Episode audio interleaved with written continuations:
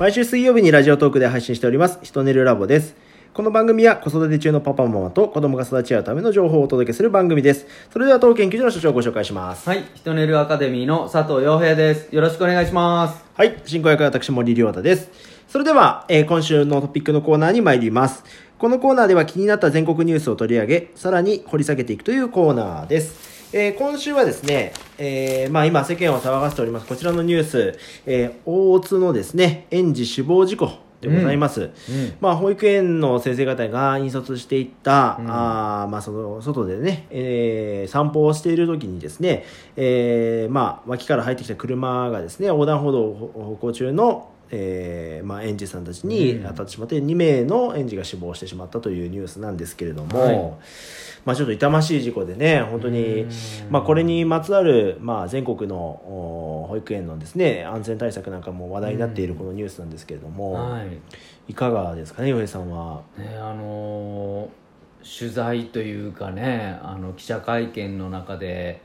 あの子供たちが外で歩くのに意味があるんですかのようなねうん。質問があったりとか、まあ、あの校長園長先生たちを責めるというかね、ええ。そういうこともこう見られた時にはちょっとこう私たちのような体験を大事にすることがあの子供の意義があるということが分かっているものからするとちょっと悲しいことだったなとは思いますね。うん。もちろんその子供たちに関してもその園園に関してもそうですけれどもあのいうマスコミさんの対応っていうのはそとてもこちらから見ると良くないというかですね、うんうんちょっとかなり気になるところがあったなとは思いますね。まあなんか改めて、まあ本当洋平さんのおっしゃる通りですね、えー今回の事故で、まあその体験のする意義とかですね、そういうこともちょっとこううクローズアップされているところでもあるんですけれども、うん。まあ本当、よえーまあ保育園児さんだとまあね、えーまあ2歳ぐらいから6歳ぐらいまでの間っていう時期にこの体験をするっていうのが、まあどれだけの効果があるのかっていうことを改めてちょっと話を掘り下げていきたいなと思うんですけども、うん。その辺はいかがですかね？あの脳の刈り込みっていう考え方が今分かってきてて、はい。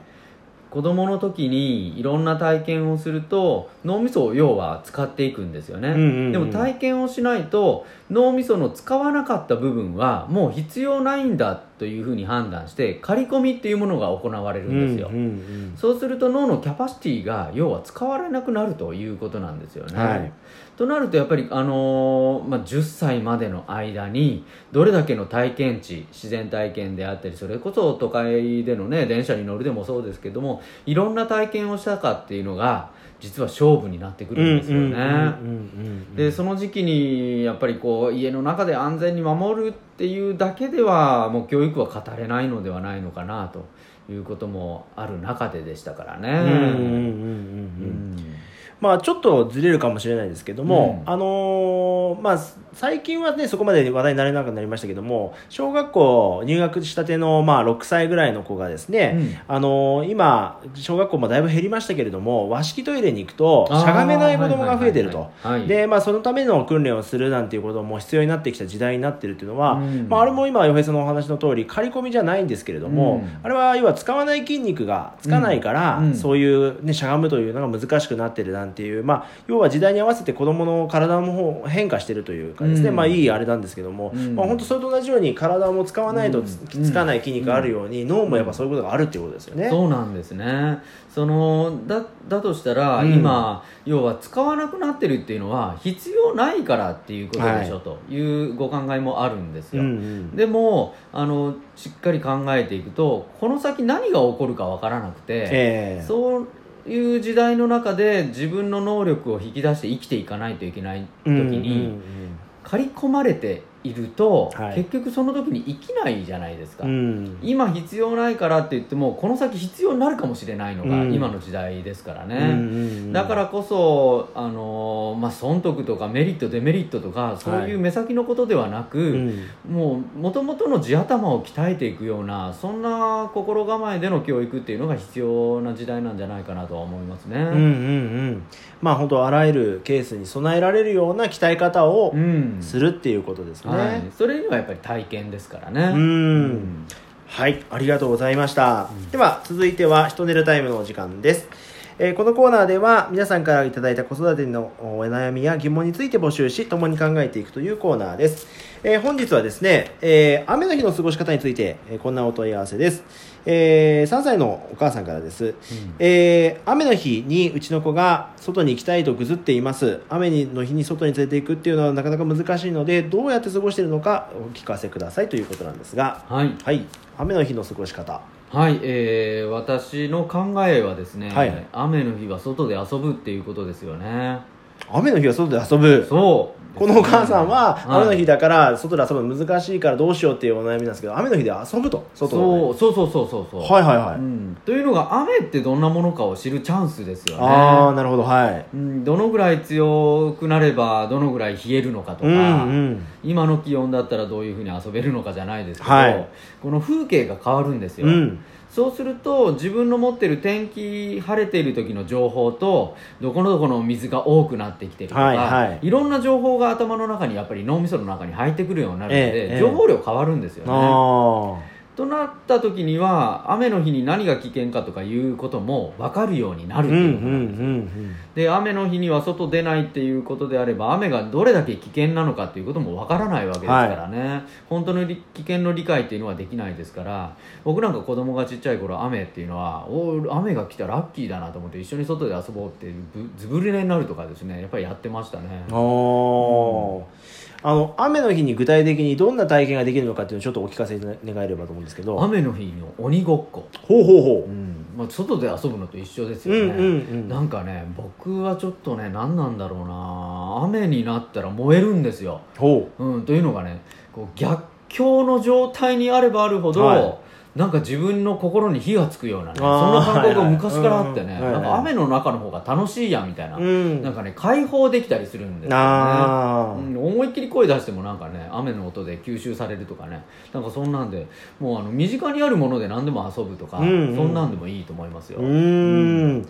いや本当それこそ雨の中でね私も洋平さんもまあもちろん野外でいろんな体験をしてきたので、えーよく経験されたとは思うんですけど、うん。雨の日だからこそ気づく屋根のありがたみとかそうそうなんか本当そういうのって感じやすい体験だなというのはうん僕もすごく残ってますね。うん、でカッパを着ればねやっぱりうんうん。体が冷えて風邪ひくっていうのもねいい経験とはさすがに言えないこと、うんあまりにもねそれがあの悪くなっていく方向性になるなら難しいんですけどカッパを着たら案外雨の中でもいろいろできるっていうこともあるじゃないですか、うんうんそういうことも学べるチャンスじゃないかなあと子供僕がちっちゃい頃はカッパを着れるっていうことがすごく喜びだった、なんかねあの普段着ないものを着れるとかね、でそれで雨でも遊んでいいのみたいな、うんうん。もうとにかく外で遊びたいっていうのがね子供の時の気持ちだったうんで、ん。そういうのもねいい思い出になってますよね。ああなるほどなるほど、いやなんかこう雨の日っていうのはねなかなか外に出るのが億劫になったりとか、うん。やっぱりねちょっと嫌だなとか面倒くさいなっていうのが助長しやすいと思うんだけど、あえてここは外で遊ぶっていうことの大切さっていうのがうん。また気づけるチャンスっていうことですね、そうそうそう、ん。なのでまあ物事の捉え方を全部チャンスに捉えて、はいはい。えー見ていくっていうのも大人もできたらいいですしね。あのそれこそもう最近雨が多いんですけど、えー先日うちの長男が、うん。えーもう雨が降ってやることがないとうん。いうことで畑にですね、うんずぶれになっていってるんですよね。ねえ。何してんのかって言ったらじゃがいも掘ってるんですよ。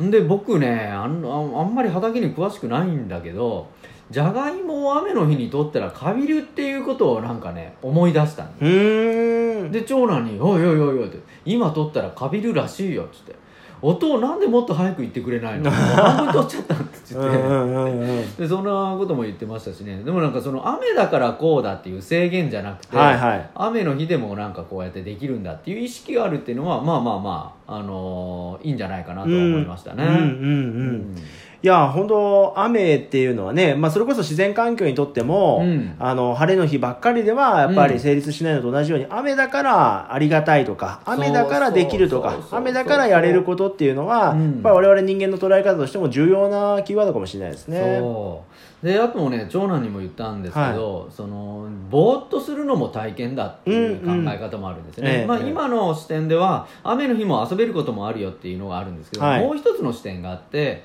何もしなくてもいい家の中での過ごし方っていうのもものすごく脳に重要なんですよ、うんうん。だから忙しくてあれもこれも毎日スケジュールがあるっていうのは実は脳のキャパシティを、うん。あの大きくしないんですうよね、ん。脳のキャパシティは筋肉と一緒で腸筋肉というのかな、あのうん休憩するからこそね、うん。こう強くなるっていうのがあるわけですよね、うん超回復か、うんで脳も一緒であのマインドフルネスとかね、はいはい。そういうこう隙間があるからこそひらめきが生まれたりとかうん。あの想像とか発想とかねつはい。ながるので、こう何もしなくてぼーっと家族でゆっくり過ごすとかねそんな時間も大切にしてほしいなって無理くりなんかのイベントなんかしなくてもいいっていう考え方でね。うんうんうん、なんかじゃあやることないからテレビ見ようか、えービデオ見ようかそのぐらいでいいと思います、うん。うんそんな日もあっていいっていうね。そういうことですね、うんうん、いやなんか本当今思い出したんですけどね学校でもやっぱ雨の日っていうのは今実はキーワードでねおう。この6月になると大体生活目標が雨の日の過ごし方を考えようとかうん学校で行くのが多くなってくるんですけどうん。ね、本当子供たちがそういう雨の時だから教室の中で楽しめることとかっていうのを考える、うん。まあ、いい機会になったりとかですね、うんまあ、本当先ほど洋平さんおっしゃった通り雨だから、うん。なんか雨の日にできる静かなこととか、うん雨の日だからこう室内で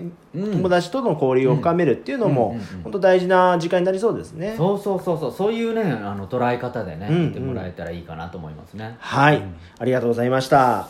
えーこの番組はですね、えーこのように、えー視聴者の皆様から募集しております。えーこのかんこの番組に関するご意見やご質問はインターネット検索で人のいるアカデミーで探していただきまして、LINE アットに登録していただきますと送れるようになっております。はい、それでは今週もありがとうございました。はいありがとうございました